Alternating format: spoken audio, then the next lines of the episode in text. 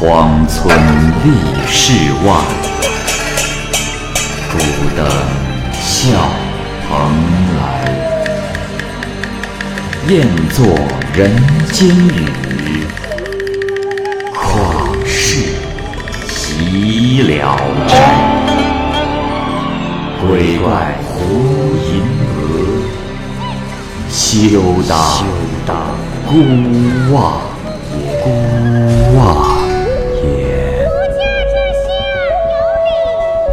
白话《聊斋故事》，《聊斋故事》之房文书，蚂蚁播讲。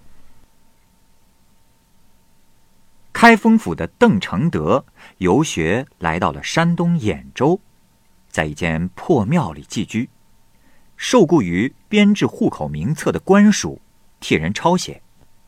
到了年底啊，那些官吏差役都回家去了，邓承德只身一人在庙里生活。一天清晨，来了一位美艳的少妇。她来到佛像前，点上香，叩头朝拜之后就走了。第二天，她又和昨天一样，又是烧香叩头。这天夜里，邓承德是一夜未眠，翻来覆去的睡不着觉，于是就起身点上灯烛，想写点东西。不料那少妇啊，比平时来的更早了。邓承德就问道。啊，呃，姑娘，今日为何来得如此之早啊？少妇说：“啊，公子有礼。天亮了以后，人多眼杂，所以不如夜里清静。来得太早吧，又怕搅了公子的好梦。看见灯光，便知你已起来，所以就来了。”邓承德这时调戏着说：“啊。”啊，原来如此，呃，姑娘，这寺庙里没人，在这里住下，省得来往奔波，你看可好？少妇笑着说：“ 公子说笑，寺里没有人，难道你是鬼吗？”邓承德见他可以亲昵，等他拜完佛，就拉他坐下来求欢。这时少妇说。哎呀，公子，佛祖面前哪能做这样的事情？你自己无房居住，还有胆痴心妄想？邓承德坚决请求不止。这时少妇说：“哎呀，公子，这样吧，我与你说件事，你先照做了。离这里三十里地有个村子，那村子里……”有六七个童子，请老师没请到。公子啊，你可前去求见李前川，就能得到那份工作。公子若得到工作，再跟他说，说自己已有家室，就请他们再给一间屋子。到那时，我就可以为公子做饭了。这才是长久之计呀！啊。邓承德听完，觉得此事漏洞百出，怕事情败露之后惹罪上身。这时少妇说：“哎呀，公子不妨事的，我姓房，名叫文书，并没有亲属，常年寄居在舅舅家，这里没有人认识的。”邓承德听完，高兴的答应了。和文书分别以后。邓承德就来到了这个村子，求见了李前川。这计划果然得逞。邓承德跟人约好，除夕之前就可携家眷前来。他回到了庙里，把情况一五一十告诉了文书。二人相约半路相见。邓承德便与官署衙门里的同事一一告别，借了匹坐骑就走了。这文书果然在路上等候。郑承德便下了马，把缰绳交给了他，让他上马，自己在下面赶着马往前走。不一会儿就来到了书馆，二人是欢喜又恩爱。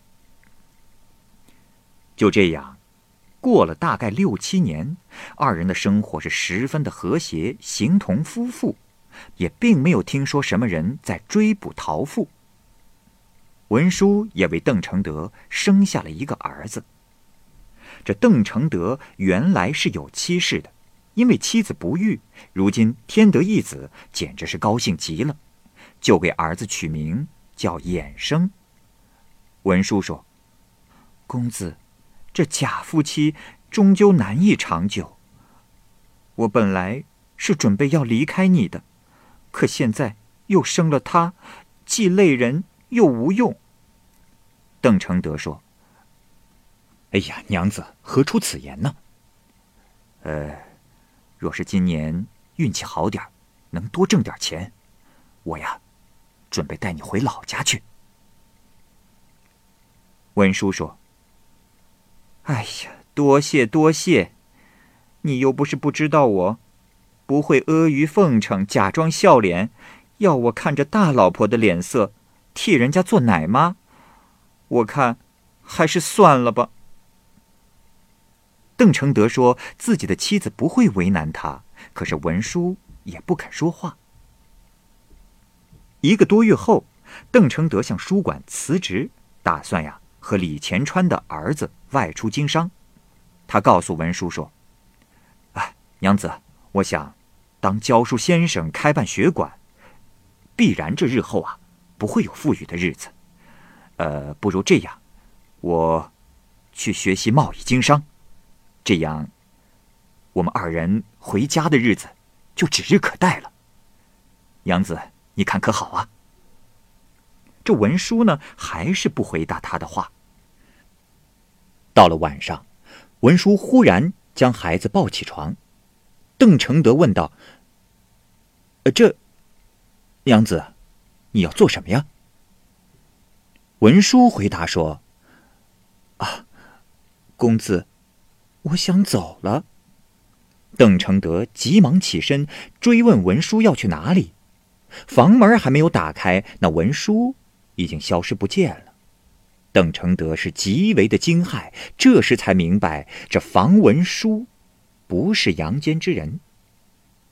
他因为文书的行迹可疑，所以也不敢告诉别人真相，只是假装说他回娘家去了。当初邓承德离开家的时候，与妻子娄氏约好了年底回家，但是几年过去了，一点音讯都没有。人们传说这邓承德已经死了。兄长见娄氏尚未生儿育女，就想让他改嫁。这娄氏啊，提出以三年为期限，每天呢只是靠着纺线来维持生计。这一天天已经黑了，娄氏去关大门，一个女子忽然走了进来，怀中抱着一个被包住的婴儿。他对娄氏说。啊姐姐，我从娘家出来，到这里时正巧天黑。我知道姐姐是一个人住，所以前来求住一宿。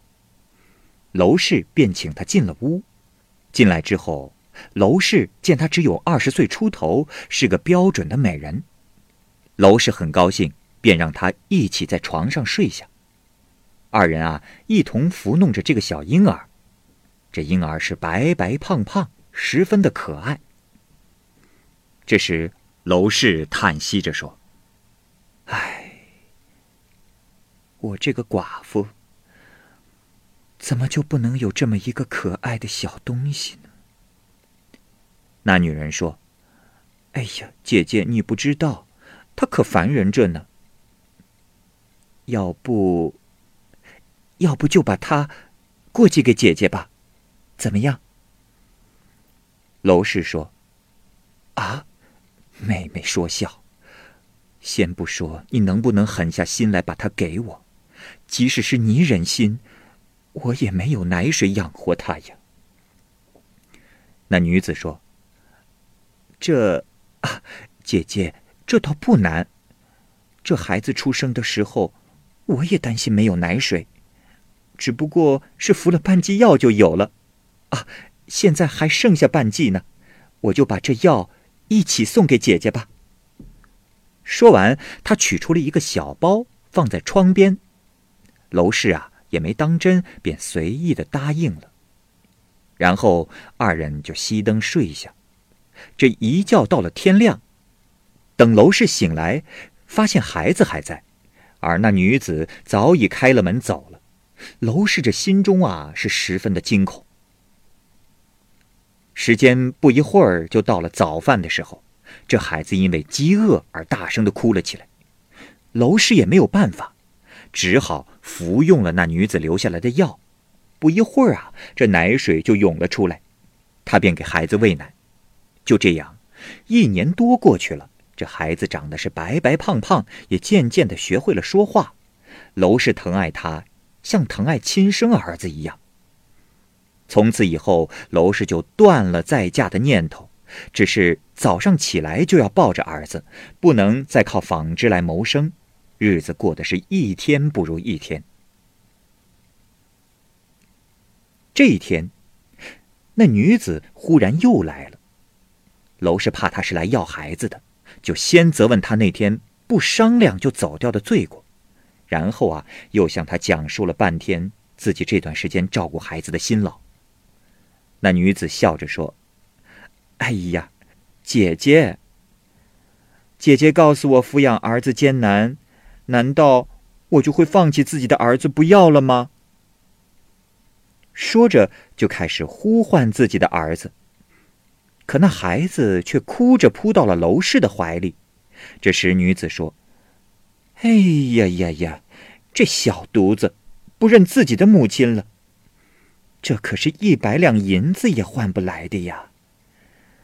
这样吧，姐姐，你要是想过继这个孩子，把银子拿过来，咱们两个立下字据，我就把孩子过继给你。”娄氏信以为真，是脸色大变。女子接着笑着说：“哎呀，姐姐不要害怕，我呀是跟你说笑呢。不过我此次前来，倒正是为了儿子。分手以后，我担心姐姐没有钱抚养他，就想了好多种办法，筹集到了十几两银子来。这不，说完就拿出了银子，交给了娄氏。”娄氏唯恐他收下银子之后，那女子更有理由要回孩子，就无论如何不收他的银子。这女子便把银子放在了床上，出门就径直的走了。娄氏抱着孩子追出去，那女子已经走得非常远了，头也不回。娄氏啊，又怀疑这个女子是用心不良。但是有了这些银子，总算是可以放债生息，生活呢，也可以过得好一点了。就这样，又过了三年，邓承德做生意挣了些钱，就打包回了家。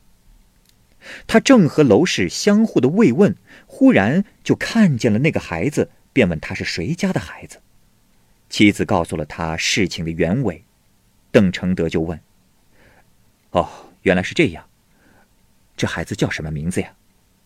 娄氏答道：“啊，还没来得及告诉你，这孩子的母亲叫他衍生。”邓承德吃惊的问道：“衍衍生？哎呀，这是我的儿子呀！”又询问了这孩子到家里的日子，得知正好是邓承德和文书。分别的那个晚上，邓承德于是就向妻子讲述了自己和房文书的故事，二人都感到更加的欣慰。邓承德还希望房文书能够回来，但始终是音信全无。